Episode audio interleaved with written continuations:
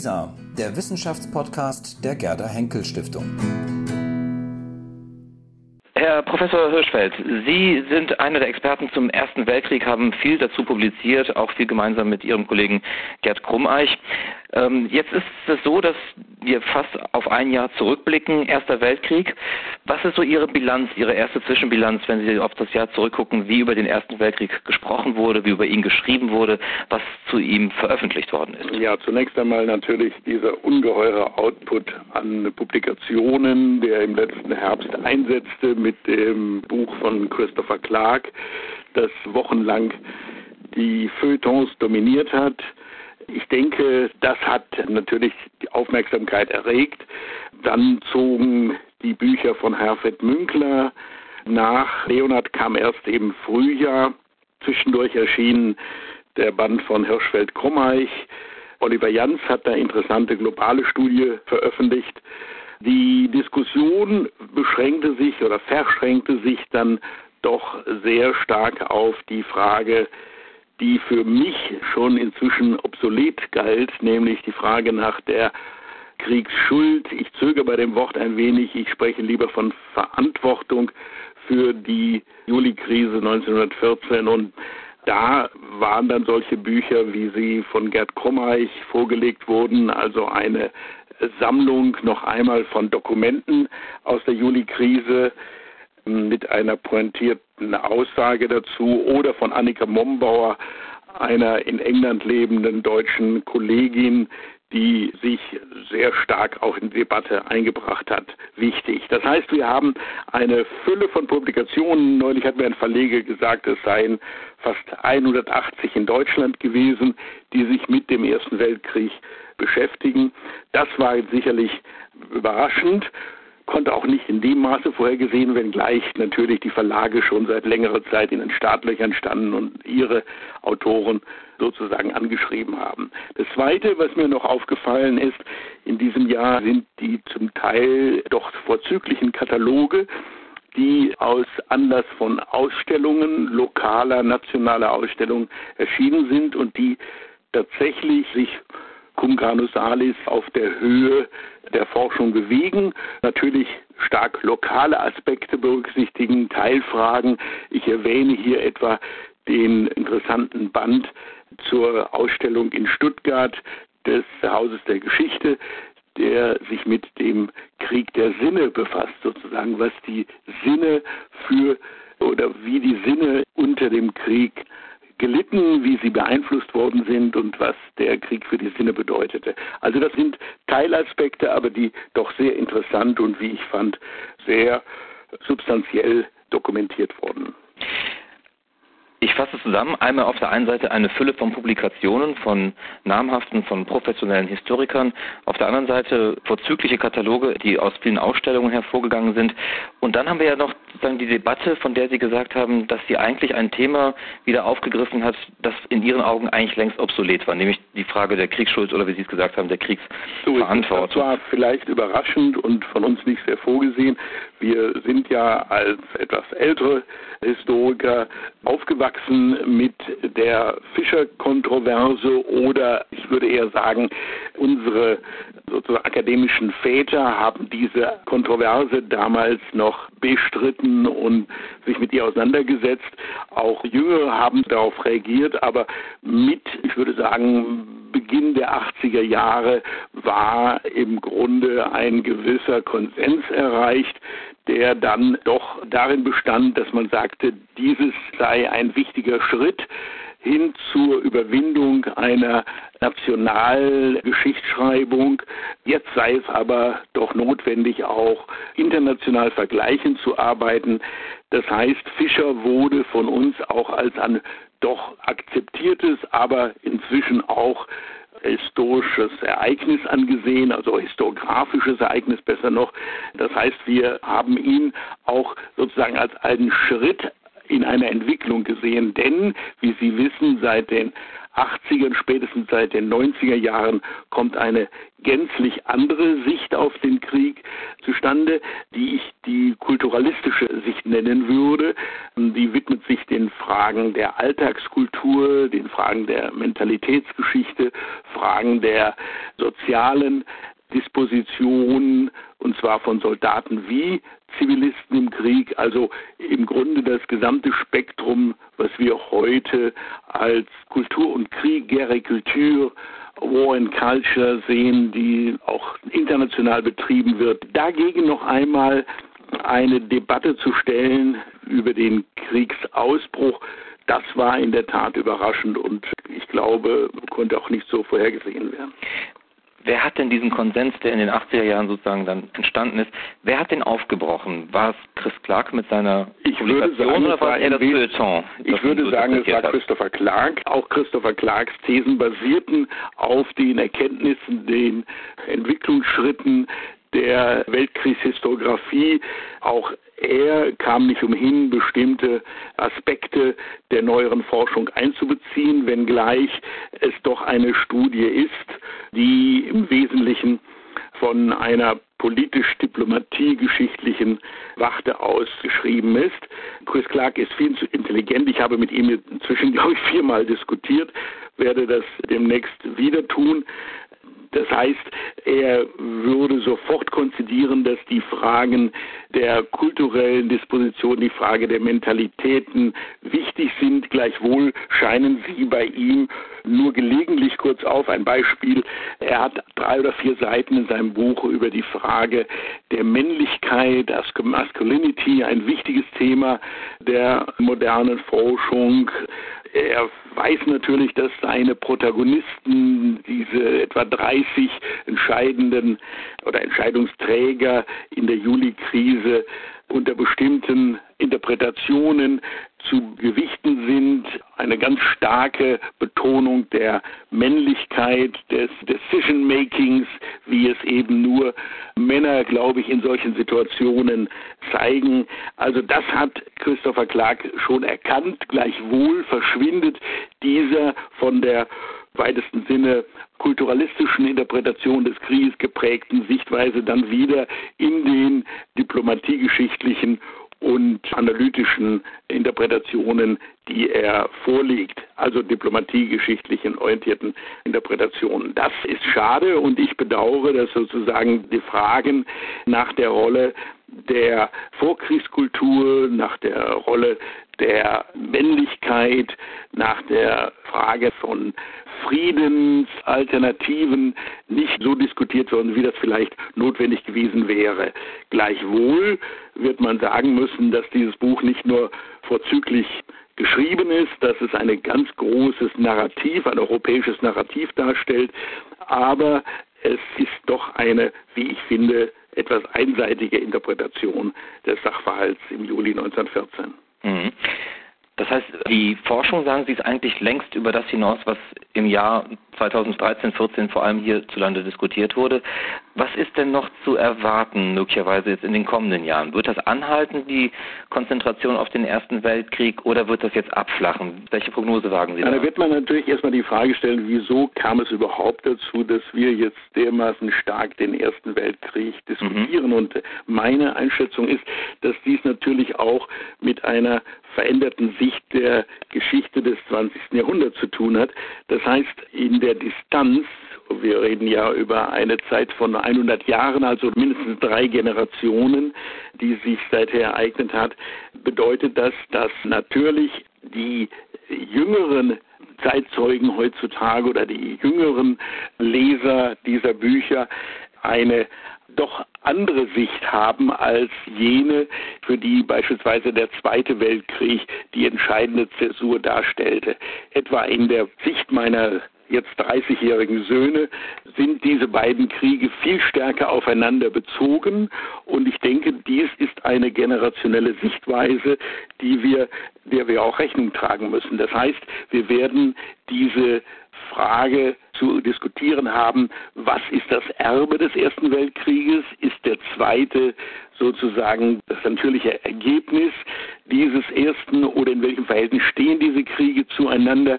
Das heißt, wir werden nicht mehr den Ersten Weltkrieg diskutieren können als ein singuläres Ereignis, sondern ihn einbetten müssen in die Gewaltgeschichte des 20. Jahrhunderts mit all seinen Konsequenzen. Das geschieht übrigens schon. Auch wir haben in den letzten Jahren die Frage etwa, wie haben die Nationalsozialisten den Ersten Weltkrieg instrumentalisiert. Da gab es eine interessante Düsseldorfer Tagung, die auch von der Henkel Stiftung unterstützt wurde, wenn ich mich recht erinnere.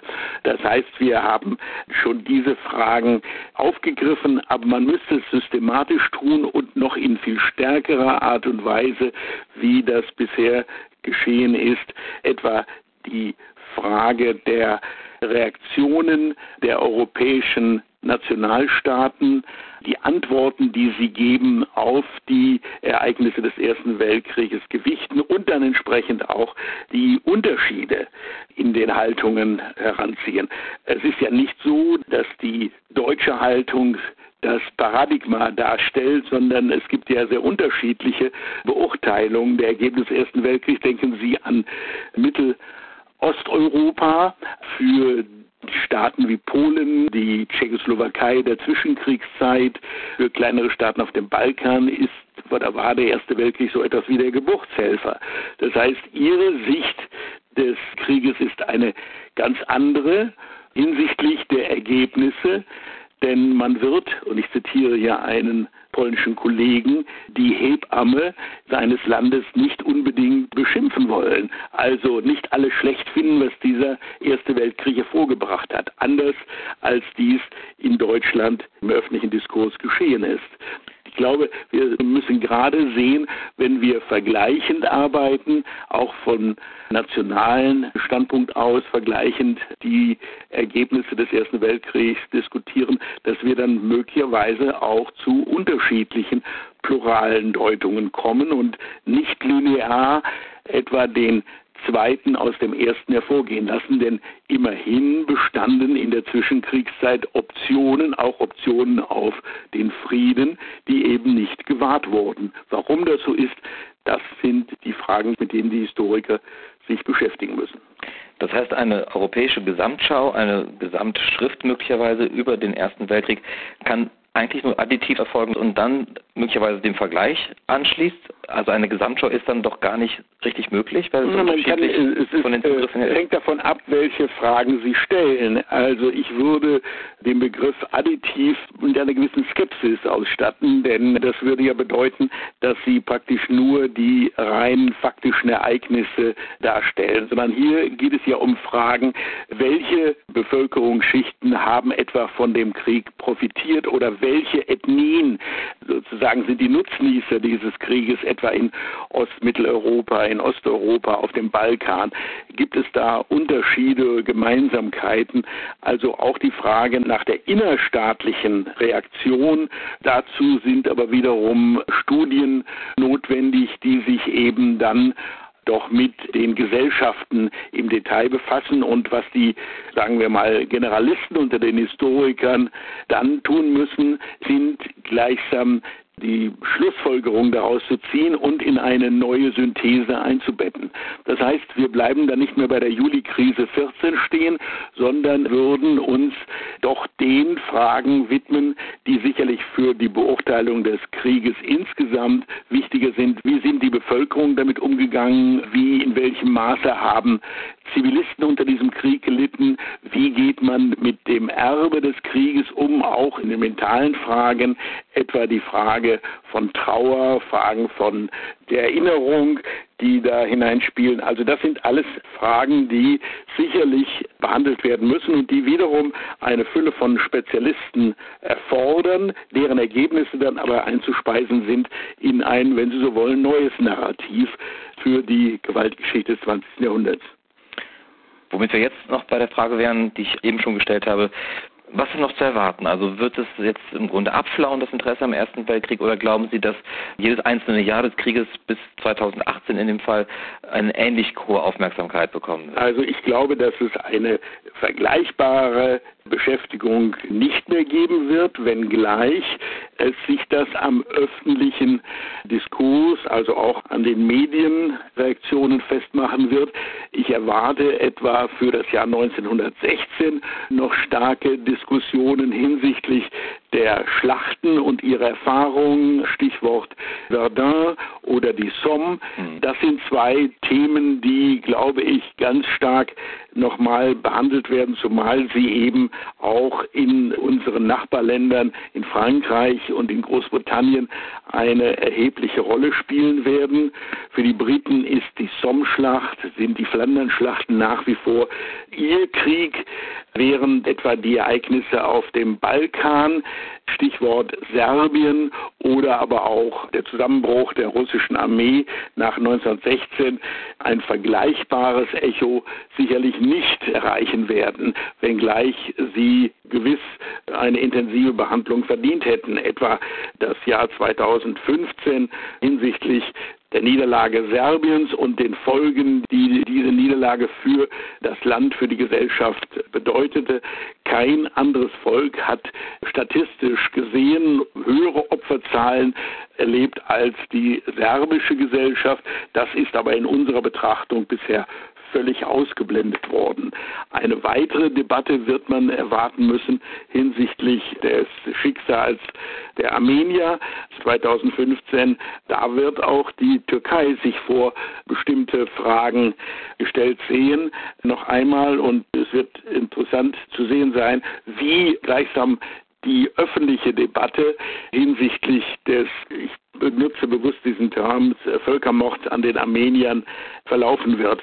Dass das nicht ohne politische Kontroversen bleiben wird, liegt wohl auf der Hand. Ich erwarte ferner noch einmal eine doch sehr intensive Debatte für das Jahr 2018, also die Niederlage, noch einmal die Gründe für den Zusammenbruch von immerhin vier Großreichen als Ergebnis dieser Niederlage der Mittelmächte im Ersten Weltkrieg. Das sind sicherlich nochmal Diskurse, die auch über die Historiker hinaus in der Öffentlichkeit einen Widerhall finden. Gleichwohl, und da knüpfe ich an an die generationelle Betrachtung wird dieser Diskurs sicherlich anders geführt werden, als dass wir nur über die Schlachten, ihre Ergebnisse oder ihre Bedeutung handeln. Also da wird es dann doch um Fragen gehen, die eben längerfristig einen Ausschlag geben. Das heißt, was ist ein solch massenhaftes Ereignis wie die Schlacht von Verdun an der Somme? Was bedeutet das verglichen etwa mit den Schlachten des Zweiten Weltkriegs? In welcher Weise oder wie reagieren Soldaten grundsätzlich auf solche Erfahrungen? Wie verarbeiten sie sie und wie gehen Gesellschaften damit um? Also das heißt, da wird auch der Vergleich zwischen dem Ersten Weltkrieg sicherlich angemahnt werden. Mhm. Meine letzte Frage. Wir haben so viele Jahrestage, die medial auch sehr stark begleitet werden, wie selten zuvor. Also gerade jetzt auch in diesem Jahr. 75 Jahre Beginn des Zweiten Weltkriegs kommt dazu, dann 25 Jahre jetzt Mauerfall kommt dazu. Wenn Sie als Historiker das nochmal sich anschauen, hilft diese mediale Beschäftigung mit solchen Ereignissen der Geschichtswissenschaft oder ist das eher kontraproduktiv? Sie haben eben gesagt, wir waren eigentlich schon weiter, was beispielsweise den Ersten Weltkrieg angeht, als das, was jetzt tatsächlich diskutiert wurde. Ist es ein schwieriges Verhältnis, wenn in der Öffentlichkeit so viel Aufmerksamkeit historischen Ereignissen gewidmet wird? Erschwert das das Geschäft des Historikers? Ich würde sagen, es ist ein ambivalentes Geschenk, das die Öffentlichkeit den Historikern macht. Auf der einen Seite werden wir natürlich gezwungen, und das ist wichtig, uns in der Öffentlichkeit zu artikulieren. Ich halte dieses Jahr, glaube ich, weit über 50 Vorträge oder nehme an Diskussionen teil. Das bedeutet, dass wir bestimmte Ergebnisse der historischen Forschung natürlich auch in der Öffentlichkeit ausbreiten. Wenngleich man sieht, dass das Wissen um die Ereignisse natürlich schon beschränkt ist, dass es manchmal gilt, Dinge zu erklären und auch nochmal in Erinnerung zu rufen, von denen wir meinen, dass sie doch eigentlich selbstverständlich seien. Das ist die eine Seite der Medaille. Auf der anderen Seite aber bedeutet das natürlich auch, dass die Historiker nicht in dem Maße sich den Fragen und Arbeiten widmen können, die sie eigentlich auch machen sollten, nämlich die Forschung weiterzubringen und noch einmal neue oder auch vertiefte Forschung anzustellen über den Themenkatalog, den wir ja in diesem Gespräch schon ausgebreitet haben. Das heißt, man wird durch die öffentlichen Verpflichtungen, auch durch die sicherlich auch von Eitelkeiten stimulierten Publikationen. Jeder Verlag musste in diesem Jahr sozusagen sein Weltkriegswerk abliefern. Natürlich schon in eine bestimmte Richtung getrieben. Wenngleich ich sagen muss, unter dem Strich ist für mich diese Entwicklung eher positiv zu sehen, denn ich habe festgestellt, dass es einen Diskurs gibt jenseits der universitären Hörsäle, der Oberseminare, aber auch der Leistungskurse an den Gymnasien, der eben ganz andere Fragen stellt, aber die doch sehr wichtig sind zu beantworten. Etwa die Frage nach dem generationellen Umgang. Was hat mein Großvater in diesem Krieg gemacht? Wie ist er aus dem Krieg zurückgekommen? Welche Memorabilien existieren noch in den Familien, werden nach wie vor aufbewahrt. Wie geht man damit um? Also das sind Fragen, die für die Bevölkerung oder in der Bevölkerung eine große Rolle spielen. Und insofern bin ich sehr glücklich, dass es solche flankierenden Programme gibt wie Europäer oder auch Verzeichnisprogramme wie die von der EU finanzierte Zendari-Forschung, wo also Nachlässe, wo Verzeichnisse internetfähig gemacht werden und wo Objekte sozusagen im Internet einzusehen sind mit der Geschichte. Das heißt, wir haben eine Annäherung an historische Fragen, an historische Ereignisse, die auch die Historiker wieder herausfordert, da Position zu beziehen. Und das ist, wenn ich das sehe, doch in diesem Jahr recht ordentlich geschehen. Herr Professor Hirschfeld, ich danke Ihnen sehr für dieses interessante Gespräch. Vielen Dank.